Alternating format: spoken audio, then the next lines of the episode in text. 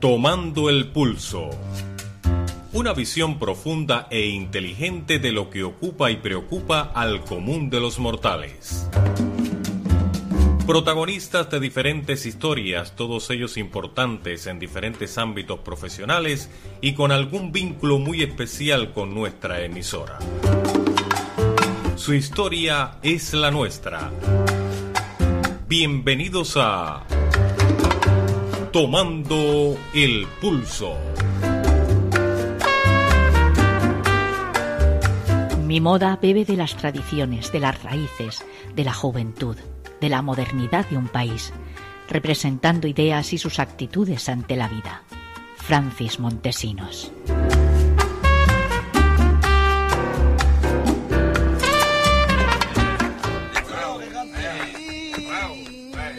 Francis Montesinos es valenciano, español, como lo fuera su admirado Valenciaga. Francis es hombre aferrado a la tierra, a su gente. Su arte viene marcado por la delicada forma de hacer lectura de la piel y los tejidos con los que va a trabajar, trazos que salen de sus puntadas y de sus manos. transgresor, canalla, gamberro, rebelde, son términos con los que de forma muy evidente se siente cómodo y perfectamente representado. Sus creaciones tienen el sello de la casa, estilo, una casa, una firma que bebe directamente de la fuente creativa e inspiradora que le aporta su tierra y la huella que en él ha dejado. Son las flores, los colores, los perfumes, las texturas y las formas de Valencia, de su azul mediterráneo. Crisol de culturas y cuna de civilizaciones. La alta costura habló español en todo el mundo cuando Montesinos entró en la escena internacional. Eran guiños cómplices a las tardes de toros, las mujeres con mantilla, el sol de la tierra. Se aferra igualmente a los seres humanos que forman o formaron parte de su apasionante e intensa vida. Doña Concha, compañera de fatigas, maestra y miembro destacado del equipo y para quien solo guarda palabras de cariño y gratitud.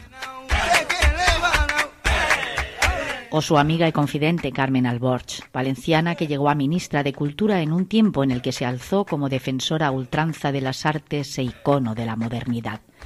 Paola Dominguín, musa inspiradora también con sangre taurina, hermana de Miguel Bosé. El Museo Valenciano de la Ilustración y la Modernidad nos permite hacer un viaje en el tiempo a través de su trabajo. Pasillos repletos de maniquíes desfilando estáticos ante nuestros ojos vestidos para la ocasión. Fiel reflejo de lo que supuso Francis Montesinos en la historia de la moda y de la alta costura. Prendas que cobran vida cuando se las reviste de la energía y la historia de quienes las disfrutaron y poseyeron. La sofisticación, el glamour, la belleza, el estilo forman parte de su vida. Ha cubierto la piel de mujeres y hombres durante décadas, importantes personalidades, destacadas figuras de los más diversos ámbitos a nivel internacional.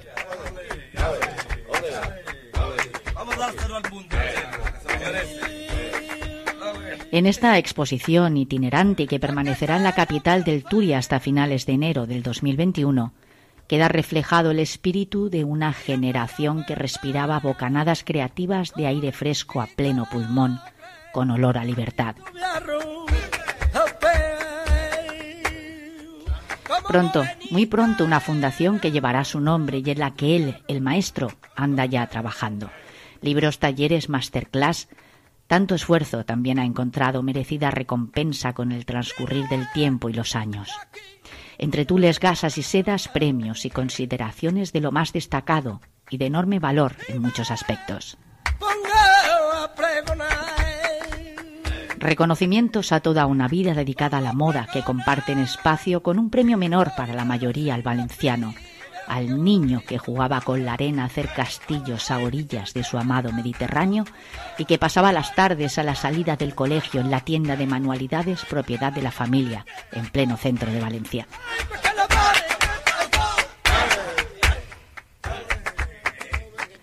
Soy Carmen Fons y esto es Tomando el Pulso en todo un mundo online. Hoy, Francis Montesinos. 50 años. Valencia, seda y fuego. Señores, sean todos Bienvenidos. Francisco, el 4 del Carmen, 4 de la Victoria son 12 y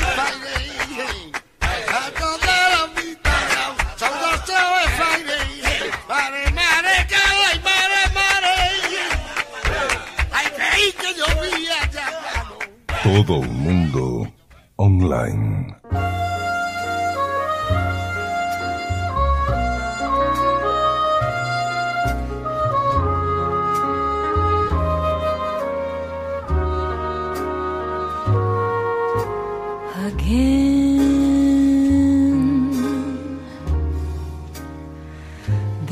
Francis Montesinos, poca, poca presentación necesita este hombre. Hola, gracias por atender los humildes micrófonos de todo un mundo online, de Tomando el Pulso. Muchísimas, muchísimas gracias.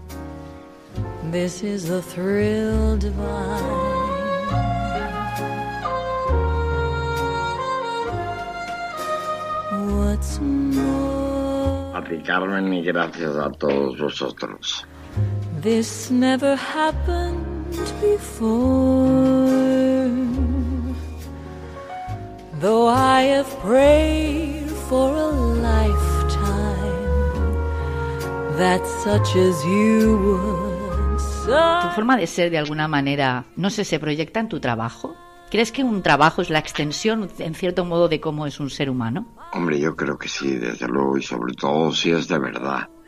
Eh, yo creo que eh, siempre eh, he sido humilde, siempre he sido moderno, siempre he sido como soy y no voy a cambiar, ¿me entiendes? Y yo creo que es como moda también un poquito rebelde, pero buena.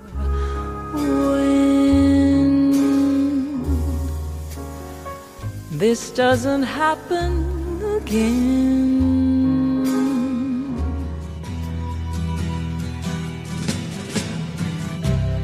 Ground control to Major Tom.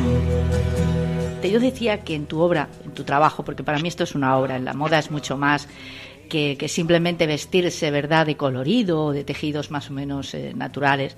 La moda es una forma de arte y ahora hablaremos, si te parece, yo creo que es donde una realmente forma vamos. De vida, te diría yo. Una forma de vida. Que es algo muy importante, ¿no?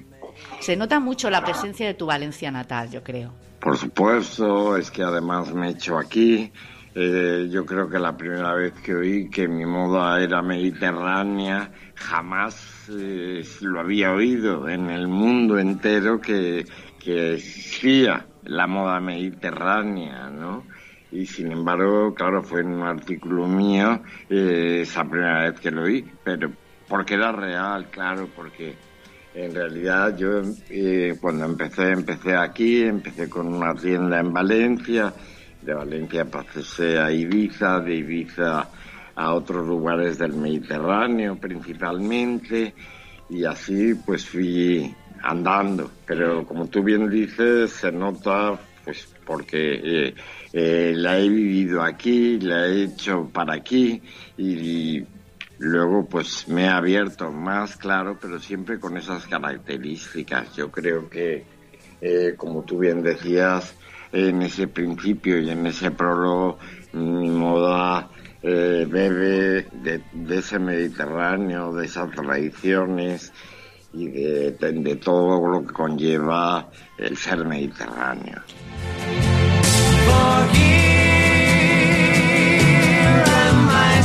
In a tin can.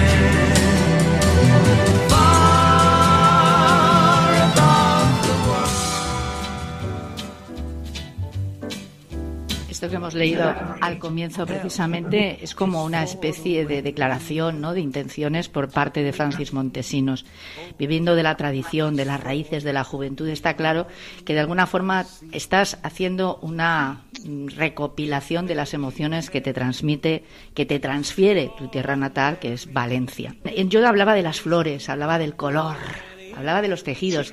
Tú te parabas mucho, por ejemplo, en esos tejidos que son suaves, que tienen una caída muy especial, como pueden ser la seda. ¿Qué representan los tejidos, la pureza de los tejidos en la obra de Francis? Pues yo creo que te diría el 90%, fíjate si soy animal, pero es que es así. Eh, realmente a mí el tejido eh, me habla y el tejido eh, tengo un vocabulario con él que es muy importante a la hora de mi trabajo porque como te decía me habla no es que me hable es que me dice lo que tengo que hacer no o sea cuando yo un tejido eh, lo toco y hace lo que él quiere no si hay algo que yo me enfado mucho es cuando la gente en el estudio y sobre todo más la gente de prácticas, pues eh, dibuja cosas un poco al azar, ¿no? Eh, siempre digo, eh, como decía la señora Concha, una cosa es dibujar y la otra es pintar es muy diferente, ¿no? Yo creo que tú tienes que saber eh, qué es lo que ese tejido quiere, eh, cómo se debe de cortar ese tejido, cómo se debe de trabajar, todo, ¿no? Y de hecho es lo que te decía, que el tejido a mí me dice lo que tengo que hacer, así de claro. Love is more than just a game la alta costura yo me imagino que los parámetros en los que os movéis de creaciones son muy distintos. Es evidente que los tiempos han cambiado y mucho en todos los sentidos. En la alta costura también se han modificado los parámetros en los que os movéis. ¿O seguís siendo gente de contacto? Tocas un tejido, cuando te acercas a ese tejido, de alguna forma ya estás visualizando la obra final o por lo menos estás iniciando eh, un discurso ¿no? con, ese, con ese tejido. Totalmente, eh, totalmente. Y de hecho la prueba la tiene, es muy clara que hay de unos que soy muy amigo y de otros que soy enemigo. pues hay unos que toda la vida caminaré juntos con ellos, Sí. como son las, los tejidos naturales, las sedas, las organzas. eh, todos estos tejidos que he usado y que no dejaré de usar nunca porque eh, conozco precisamente ese vocabulario y sin embargo no me acercaré nunca jamás a esos tejidos eh, nuevos. Fíjate que yo soy muy moderno y me gusta la novedad, pero precisamente ahí eh, me gustan las cosas buenas, me gustan las cosas bien hechas, ¿no? Me gustan las cosas que sean para toda una vida eh, una prenda eh, la debes de querer. Eh, una prenda significa mucho para una persona, ¿no? Yo recuerdo mucho a Carmen Albors que, por ejemplo, decía, ay, eh, esta mañana he tenido eh, no sé qué eh, reunión y me he puesto eh, el traje tal, ¿no? De Montesinos, porque es el traje que me trajo suerte cuando yo hice eh, no sé qué. Pues yo creo que es lo mismo, ¿no? O igual al revés, eso de, ay, es que tu moda es cara. ¿Cara qué quiere decir? ¿Cuántos años la tienes? ¿Cuántas veces te la has puesto? Porque tú te pones una prenda de esas de ahora que valen lo que valen, son mucho más caras que una prenda de 500 euros, porque a la tercera pues, puesta ya la puedes tirar. Sin embargo, una prenda mía la tienes 30 años, ya viste en la exposición. Sí. Hay vestidos que tienen 50 años y están impecables, o sea, como si los hubieses hecho ayer, ¿no? Como el traje que Sissy Houston, eh, la hija de John Houston, llevaba una noche de Valenciaga, ¿no? Fíjate lo que costaría o lo que costó aquel traje, sin embargo, fíjate, lo heredó la hija, mira si pasaron años llevándolo la madre y luego la hija, mira ese traje que está expuesto en la exposición enfrente que siempre me cae la baba cuando digo que son tres generaciones las que lo han llevado, ¿no? Que se lo hice a la madre para las bodas de oro, que lo llevó la hija y que la nieta en una boda se lo vi y le dije, oye, ese traje de dónde lo ha sacado, ¿no? Ay, es de mi abuelita. Conoces perfectamente tu obra, es decir, lleva tu sello y tú los identificas rápidamente. Está clarísimo por lo que estás Sí, diciendo. Claro. claro. O sea, eres, pues es un artista, ¿no? Sabes dónde está, qué, qué piezas son, quién las lleva. Exactamente, recuerdo perfectamente. Eh, hay una anécdota muy graciosa dentro de lo que es eh, la marca y que es que mm, eh, cuando hemos vendido en grandes almacenes, pues robaban los botones de Montesinos, porque es un botón muy exclusivo, el botón de cabeza, que siempre aparece, y robaban las etiquetas también, o más que robarlas, eh, cuando una prenda eh, ya moría, esa etiqueta por la general la gente la cortaba y se la ponía en otra prenda, ¿no? El Museo del Traje en Madrid me hizo ir un día adrede para que en realidad eh, diera el visto bueno a unas prendas que ellos creían que eran de Montesinos pero que no tenían etiquetas y era por esto que te contaba o no tenían botones porque era lo que te decía también, ¿no? Claro, una camisa que ya la muere, pues esos botones los utiliza para otra, da igual que sea de quien sea, pero él los botones los rescata y los vuelve a usar, ¿no? Eh, también debían de haberme conocido bien porque no se equivocaron ni una, todas eran montesinianas, vamos.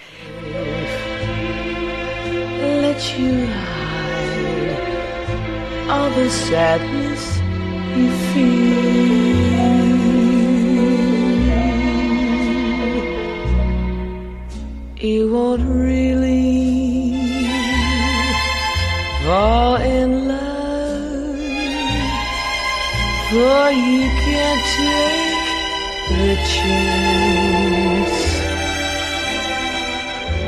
So be honest with yourself. Don't try to fake romance. ¿Pensabas en algún momento, bueno, voy a hacerte dos preguntas para orientarnos mejor en esa línea? ¿Cómo empiezas? ¿De qué manera? Todos tenemos un comienzo, de alguna forma, todos en un momento dado, cuando éramos pequeños, cuando éramos eh, chicos, en nuestra casa ya nos decantábamos por algo, ¿no? En particular. Sí, Y, sí. y- y- y esperabas de verdad ser alguien tan importante, dejar este sello tan importante en la historia. No, la verdad, eh, a Dios gracias, nunca lo he pensado. He hecho, desde luego, lo que he querido, lo que me gustaba, inclusive te puedo decir que no sabía ni lo que era, ¿eh? porque, por desgracia, cuando yo estudié en la Escuela de Artes y Oficios, la moda era simplemente una asignatura que había al final de los tres años, que en realidad la profesora te enseñaba eh, lo que era la caída de una tela y tú la dibujabas y para de contar.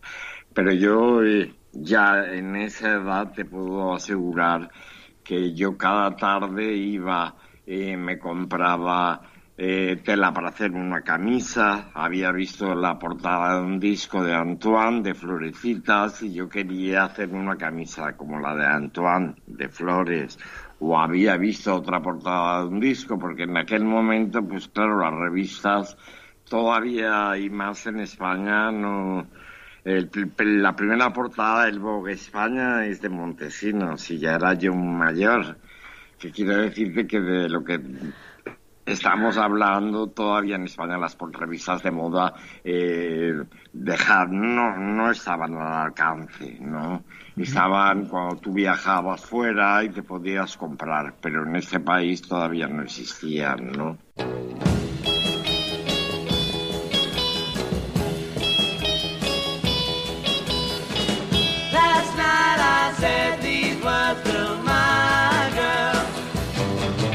salía, me compraba una tela, me hacía la camisa, veías más las portadas de los discos, que era lo que quería decirte al fin y al cabo.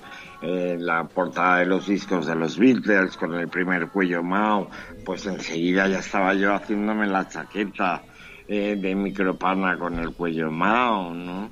You don't need me to show the way,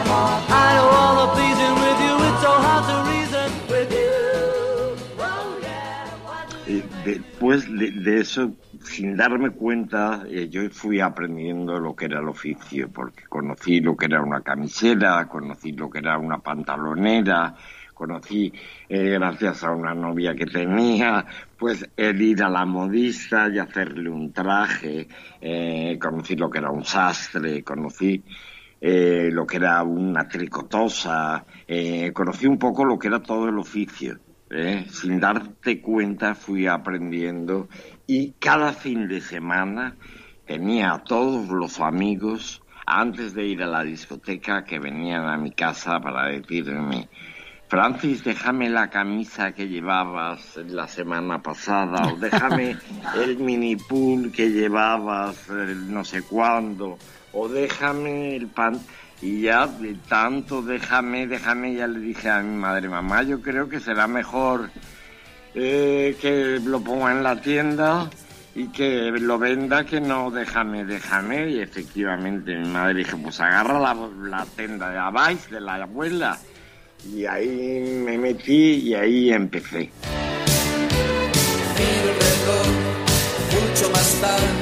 La finca de mis abuelos y donde yo estuve un montón de años en Caballeros San Jaime.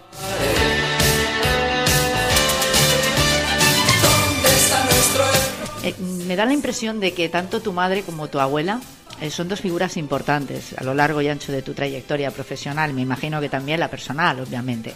Mucho, mucho. Bueno, aparte es que mi madre eh, tuvo la primera tienda de manualidades aquí en Valencia. Ella fue la inventora de, de ese tipo de tiendas que no existían todavía en este país.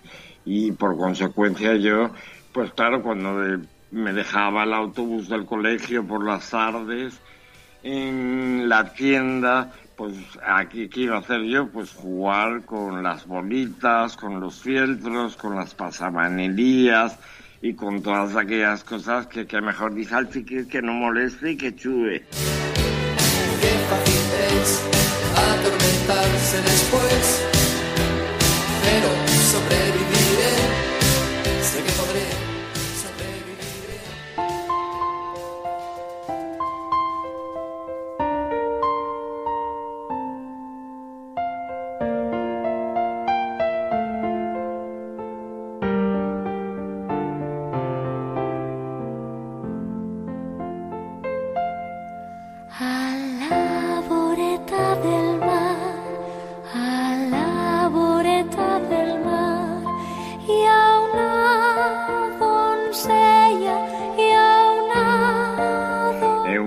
Eh, una tijerita y empezar a cortar los fieltros, empezar a cortar eh, los papeles pinochos, a todas esas cosas que, que poco a poco eh, a lo largo de la vida me acompañarían.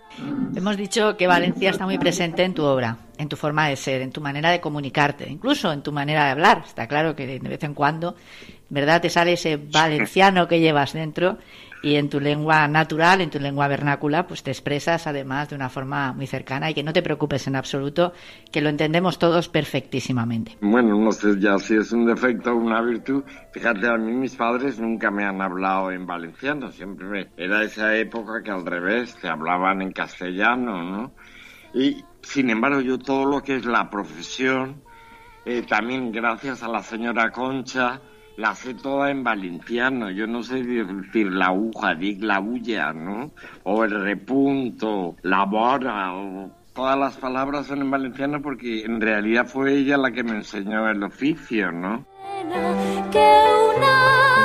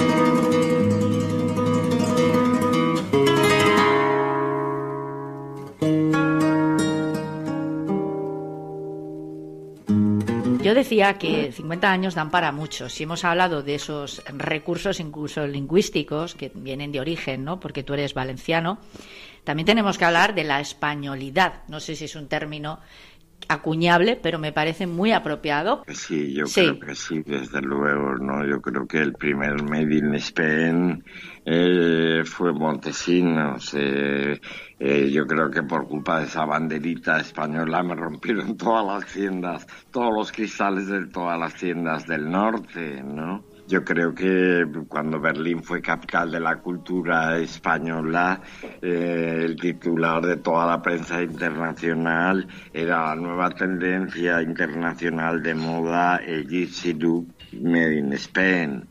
Yo creo que fui el primero en creerme que la moda también podía ser española, ¿no? ¿Has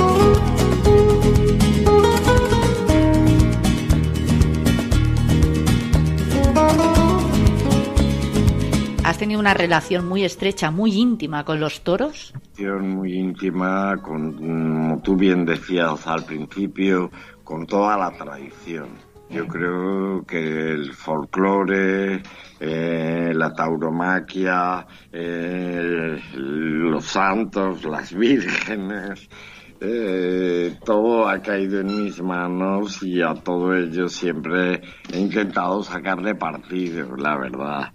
Eh, lo he hecho mío, he jugado con ello y ah, está dentro de lo que es mi obra, desde luego. Francis, ¿cómo desarrolla uno el talento suficiente para captar todas esas emociones y sensaciones de las que estamos hablando y no resultar histriónico o exagerado? Porque ahí hay una balanza, ¿verdad? Hay una pequeña línea apenas perceptible por unos cuantos y que solo los grandes maestros, los artistas, de verdad sois capaces de traspasarla o no traspasarla, detectarla en definitiva.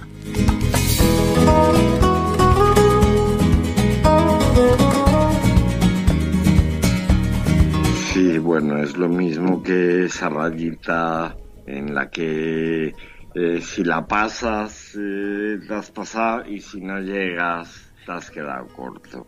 Eh, creo que justo esa rayita donde en realidad eh, puede ser una prenda de confección o puede ser una prenda no de moda, sino de arte.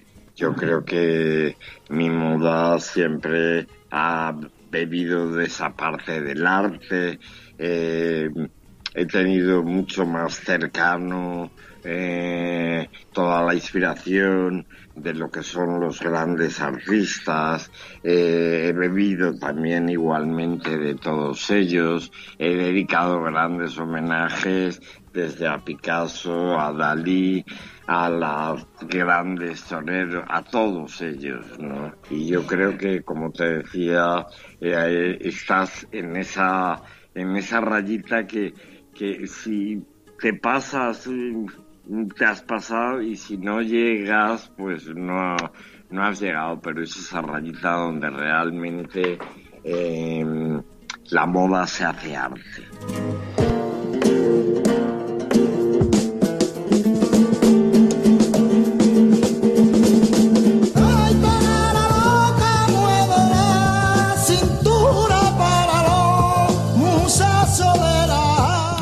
Hablábamos de los toros, necesariamente tenemos que hablar también del flamenco.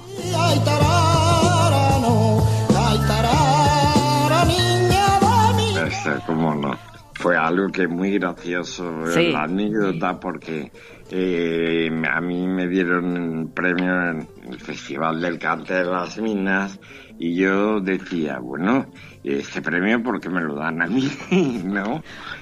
Eh, yo digo, será por alguien que me conocerá del jurado y habrá dicho, pues hay que darle el premio a Montesinos, ¿no?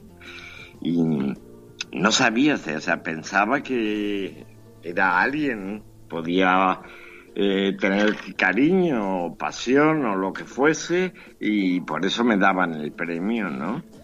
Y de repente estamos allí, eh, justamente todos los premiados, grandes, grandes celebridades del mundo del flamenco, eh, como el Poveda y muchos otros, y de repente eh, sale en la pantalla un vídeo con música del camarón de la isla, eh, con la tarara lleva un vestido verde y sale la pasarela de De aquel entonces eh, y sale la modelo con el vestido verde, sale la modelo con los lunares, sale la modelo con las saquetillas de torero, eh, salen los volantes, más volantes, más trajes de novia hasta con volantes. Y entonces ya llega un momento que dicen, bueno, pues este premio es para Francis Montesinos por sus aportaciones al mundo del flamenco. Vamos, eso sí que no me lo esperaba, ¿no?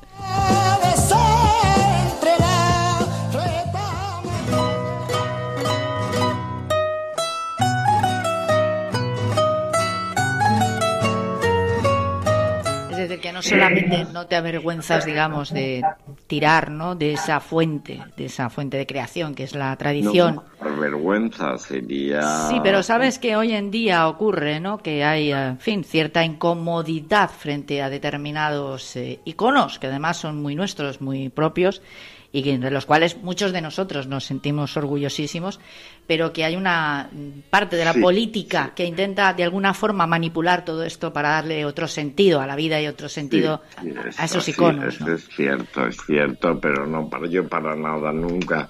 Siempre me he sentido muy orgulloso eh, de todo lo español, eh, un gran admirador eh, de todo el arte español y yo creo que eh, tenemos una de las mejores culturas del mundo, de las más ricas y una gastronomía que ya quisieran muchos países tener. de todos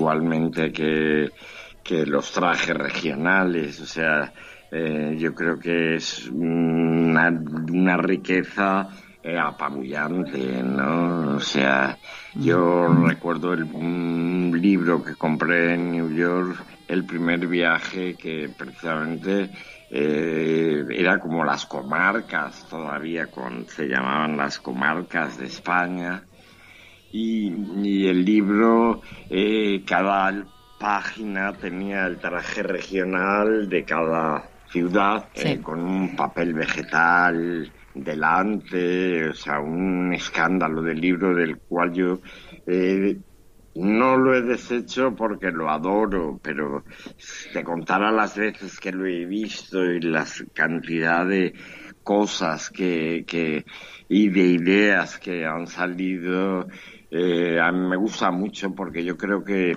eh, primero una, son trajes que están muy bien hechos. ¿no? Yo recuerdo algo, un traje también de Valladolid o no sé de dónde era, que llevaba como una especie de una capita negra y por dentro estaba forrado con un, rosa de seda, ¿no? Y qué raro, ¿no? Que una cosa así negra también y luego por dentro el forro que sea rosa, ¿no? Pero cuando se, se lo dije a la señora, la señora me dijo, es que claro, tú sabes, este color, cómo le favorece a la niña que lo lleva, que la deja rosada, ¿no? Pues es verdad, fíjate, ¿no? Qué maravilla, ¿no?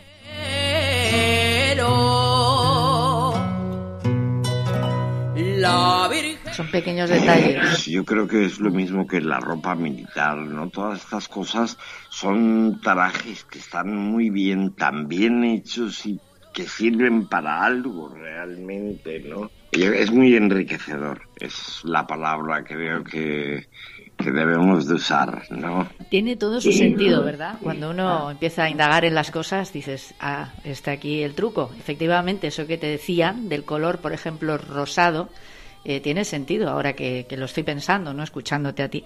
Oye, Francis, ¿cómo crea un maestro? de cuerpo entero. Eh, te puede pillar en el coche y te pilla en el coche y de repente ibas a, a Castellón y estás ya en Tarragona, que ya has llegado sin darte ni cuenta, ¿no? Te puede pillar donde quiera que te pille. Sobre todo para mí eh, hay algo que sí que es muy importante, es que te pille eh, tranquilo, que estés relajado, eh, que estés a gusto, eh, que, tengas ganas de estar haciendo lo que estás haciendo. Mm, creo que todas esas cosas te influyen mucho y luego sobre todo algo que es muy importante, que realmente te toque el corazón. Cuando el corazón te toca, eh, sale todo, sale maravillas, ¿no?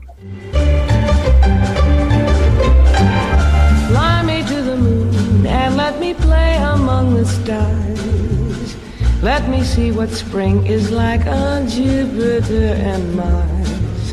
In other words, hold my hand.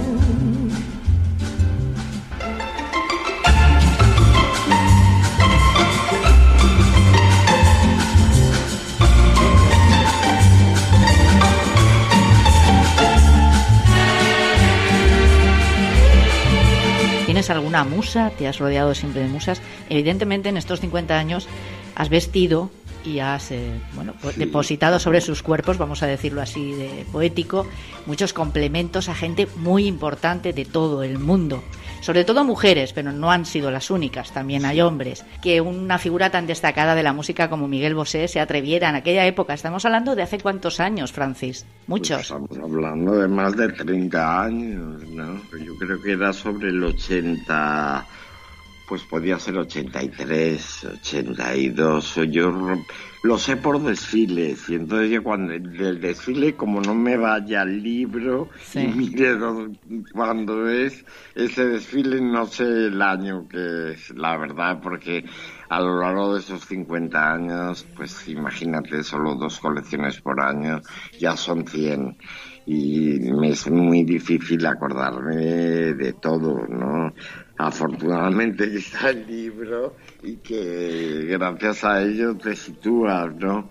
Porque realmente, pues a lo largo de la vida eh, no te acuerdas de, de muchas cosas. Yo siempre digo además que gracias al no acordarme soy más creador, ¿no? Porque eh, como no te acuerdas, pues entonces haces cosas nuevas, ¿no? Pues sí, la verdad eh, fue bebiendo de la tradición también porque precisamente eh, ni es una falda ni es un pantalón.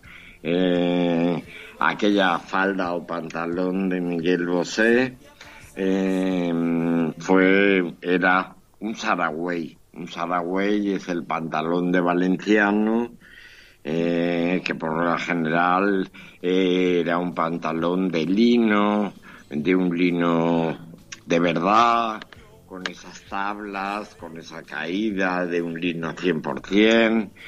y con prácticamente con ese color crudo como es el lino maravilloso aunque los colores también son bonitos pero yo creo que el lino eh, color natural es el lino más bonito que existe no que me quemará. ¿Hay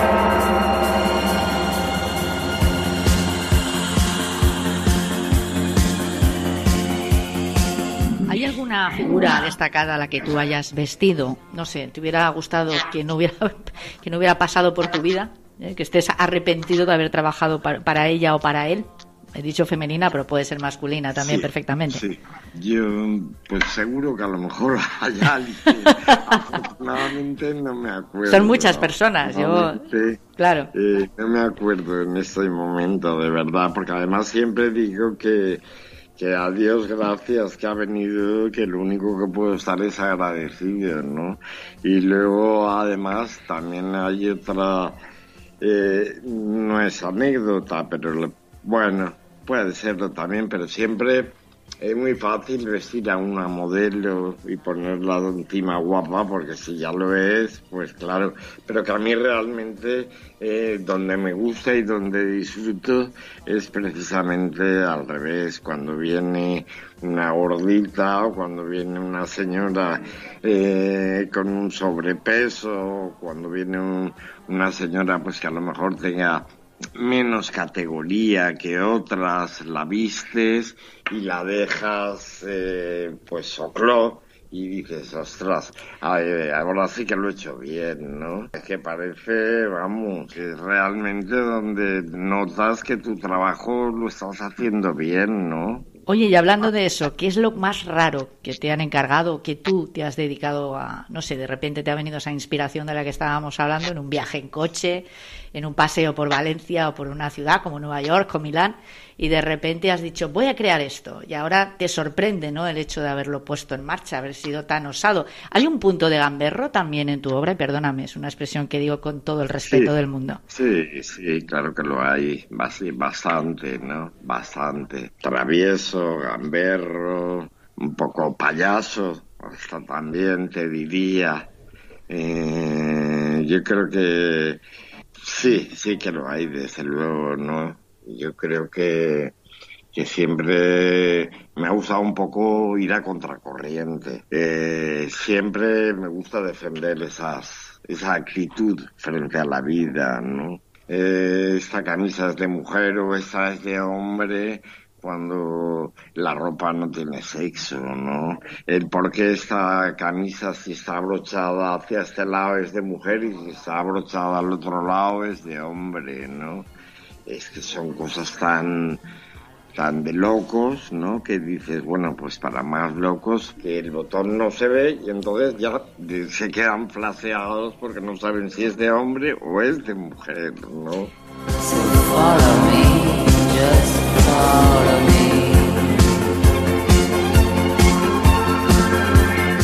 Así me estaba acordando mucho de que, pues, eh, mm, la señora Concha, que es la señora que prácticamente yo aprendí el oficio, eh, ella siempre me decía, es que depende, tienes que aprender a hacer un- una volca. Una volca es un traje de, de nacimiento, de cuando bautizan a una criatura recién nacida, ¿no? Me reía, ¿no? Porque decía, calla concha, pero si eso es más antiguo que eso, eso ya no, se va a usar, ya, ¿me entiendes? Fíjate, el- justo el domingo pasado, eh, bueno, no es que me tocara aprender, es que claro, como la señora Concha se fue, pues me tocó aprender a hacerlo, ¿no? Y fíjate, he disfrutado mucho aprendiendo, haciéndolo. Y justo el domingo pasado hice una muy, yo creo que la más importante de mi vida y la más bonita también y de la que me siento más orgulloso de haber hecho y que soy encantado de haber aprendido a hacer una volcá. Como también de una siempre recuerdo una muy buena clienta que me dice que que ahora justo hace pocos días vino, por eso yo creo que me estoy acordando, vino a que le hiciera el traje de novia a su hija. ¿Te acuerdas que no quisiste hacerme el traje de novia a mí? Que decías que tú no sabías hacer. Y dije, ostras, pues sí que es verdad, no me acordaba, ¿no? Pero claro, en aquel entonces, en los años 70, recién inaugurado la tienda, pues yo qué sé, era como, primero que yo era ya un poquito rebelde y aquellas cosas de, de las bodas no me resultaban muy, eh, como muy propias, ¿no? Creía que yo era más moderno y que no hacía falta el casarse a lo mejor, ¿no? Y luego te das cuenta, pues, que es lo contrario, que es un oficio y que el llegar a saber hacer eh, esas cosas, pues que está muy bien realmente, ¿no? Que es una parte del oficio muy importante, una parte de, de gran oficio, el saberlas hacer, que disfruto mucho, la verdad, ¿no? Ya. Haciendo un buen trabajo así.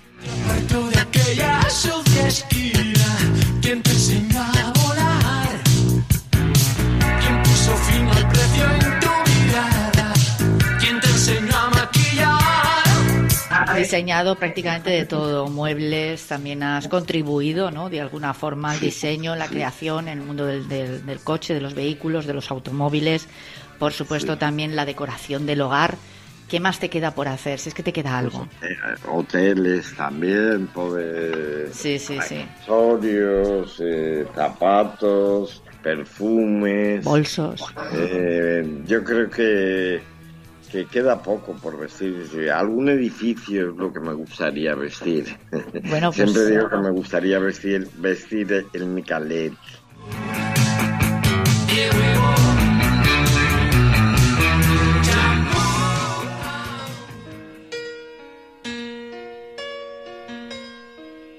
El Miguelete, que la Torre del Oro, que eh, la Giralda o cualquier otro edificio de esos así muy emblemáticos, ¿no? Mi oficio es el vestir y que en realidad, ¿por qué no? Tengo que saber vestir lo que te echen, ¿no?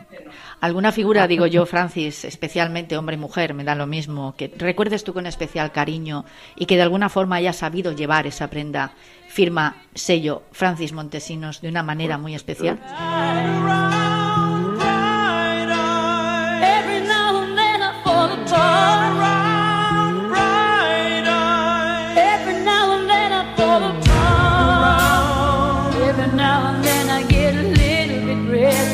I dream of something wise. Every now and then I get a little bit helpless and I'm lying like a child in your arms. Que hay muchas, hay muchas, afortunadamente. Eh, si nombro algunas me voy a dejar otras y Claro. no me gustaría. Pero desde luego, eh, pues bueno, tanto Carmen Alborz como Paula Dominguín son dos personas que eh, yo siempre digo que la moda no es solo por quien la diseña, sino también por quien se la pone, ¿no? Tanto Carmen como Paola creo que han puesto el sello de Montesinos en un listón muy alto y ha llegado donde tenía que llegar en base muchas veces gracias a ellas porque creo que han sido las mejores embajadoras de la marca muchísimas otras igualmente eh, porque yo creo que como te decía antes eh, eh, ya es para dar gracias el que vengan a pedírtelo, ¿no? Que encima es que sean guapas, pues mejor todavía, pero aunque sean feas, eh, lo agradezco. Con el simplemente hecho de que vengan a tu casa, ah, ya es para dar gracias. There's nothing I can do, a total eclipse of the heart.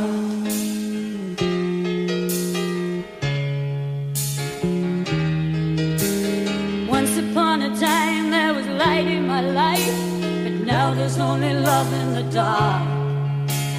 Nothing I can say, a total eclipse of the heart. Todo el mundo conoce en Valencia tu especial relación con Carmen Alborch, a la que has hecho mención. Además, me ha llamado la atención en varias ocasiones en el transcurso de esta entrevista, de este tiempo de radio. ¿Qué supuso Carmen Alborch en tu vida, como profesional y como ser humano? Porque sé que teníais ahí una amistad, un frente Sí, común muy sí, fuerte. Sí. Claro. Bueno, pues fíjate que ella eh, eh, la lista de bodas la hizo en Montesinos. O sea, imagínate eh, si fue de las primeras clientas que, que yo que entraron en la tienda, ¿no? De las primeras clientas que que siempre recuerdo que venía a la tienda que ha dicho no me bueno me quedo esas tres cosas pero esta no la envuelvas que esta me la llevo puesta no eso me dejaba flaseado no era muy extraño no que alguien se llevara el traje puesto yo que ella muchas veces me lo decía también no Eh, venía porque había tenido un disgusto o algo que no le había salido como ella quería y entonces ella venía, se veía, eh, pero qué guapa estás, Carmen, qué bien, estás divina, divina, ¿no? Y entonces ella se iba más divina todavía que había entrado, claro. Iba a buscar consuelo a la tienda de Francis sí, Montesinos, sí, se consolaba. no, ellos, eh, era como, claro, ¿no? Es una cosa normal, ¿no? Yo creo que cuando tú eh, te vistes, eh, si te vistes eh, de oscuro, estás oscuro. Sin embargo, si te vistes alegre, estás alegre, ¿no? Eh, la ropa, eh, yo creo que influye mucho, nos influye mucho también.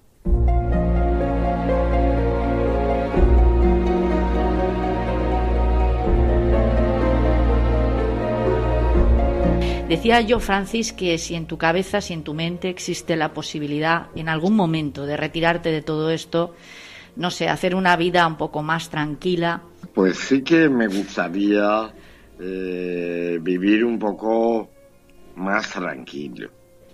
Eh, ahora, una cosa es vivir un poco más tranquilo, pero no quiere decir esto que no vaya a trabajar y sobre todo en lo que es la creación. Yo creo que la creación es algo que me moriré con ella. Es muy difícil eh, dejar la creatividad, ¿no? Eh, es fácil decir, bueno, oye, mira, pues ya está bien de ir a las fábricas y que vayan los jóvenes, o vete al tintorero, o vete al estampador, o todas estas cosas, pues ya desde hace ya un tiempo realmente cada vez las haces menos y ahora ya, eh, pues con, afortunadamente con las maquinitas y con todo eso nuevo, eh, pues llegas mm, los estampados y llegan los dibujos y llegan las colecciones y, y todo se hace casi a veces hasta sin salir, ¿no? Sí que me gustaría realmente pues estar más en lo que es el, en los nuevos proyectos de la casa, en lo que es eh, un poco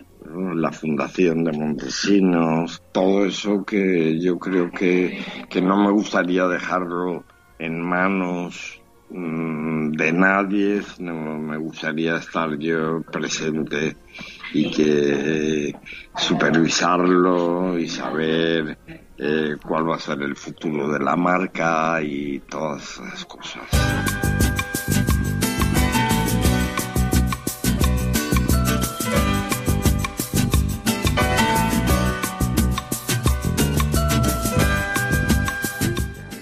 Un maestro, Y porque va y dice que el premio que más le gusta es la botella de Coca-Cola. Me sorprendió. Con la medalla de Bellas Artes del Rey o la aguja de brillante. Eh, Exactamente, porque claro, habían cosas de cierto valor, incluso crematístico, ¿no? Económico. Pero no, no, la botellita de Coca-Cola. Enfocaste ahí tu atención y nos hiciste a todos los que estábamos disfrutando de tu exposición también que la centráramos. Fue el primer premio que me dieron en esta vida Eh, yo creo que podría tener siete, ocho años. No creo que tuviese ni diez años. Era muy pequeño, muy pequeño. Y era la clásica playa de aquí de Valencia, justo eh, cuando llegas al Grau de Valencia, la playa de Benimar, en la que prácticamente pues, todos esos domingos de verano pues ibas con tus padres. Y uno de esos tantos domingos pues eh, justo se ve Coca-Cola organizado una especie de concurso de castillos en la arena. Entonces pues todos los chiquitos pues jugábamos a montar el castillito ese en la arena y pues normal, pues eh, tus padres que iban a decirte, pues ala, de, de, dice al chiquet que chube y ahí que se quede. Ellos eran los primeros que ni pensaban que me iban a dar a mí el premio, ¿no?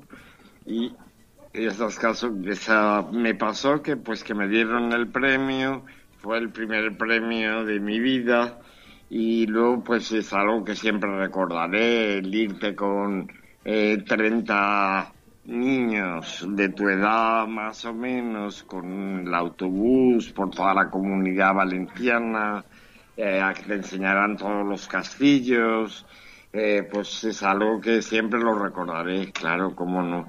Y luego que, claro, de, de, de toda la vida he tenido ese premio en casa, ¿no? Eh, y sin dudarlo, el premio que, que, que me ha acompañado toda la vida, ¿no? Ya Sí. no como eh, como lo modisto, como la aguja o como diseñador con espectáculos o como, sino era algo como casi ancestral, ¿no? Le tengo un respeto y un cariño eh, muy especial, muy, muy especial, lógico.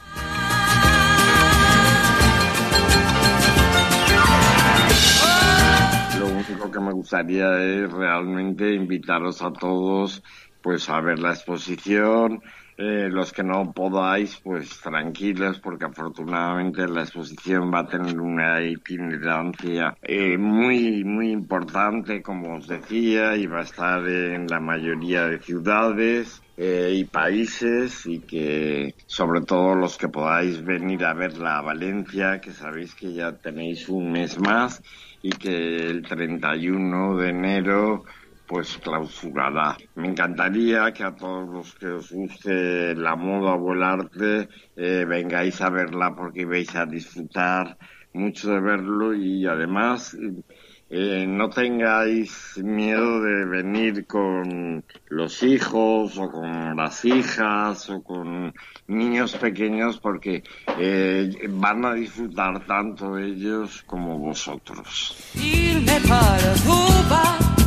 Muchísimas gracias, Francis Montesinos, por lo vivido en la exposición y por el tiempo dedicado hoy. Y espero que hasta siempre un fuerte abrazo y aquí tienes para lo que desees una amiga. Gracias. Gracias, Carmen. Un fuerte abrazo igualmente a todos los oyentes.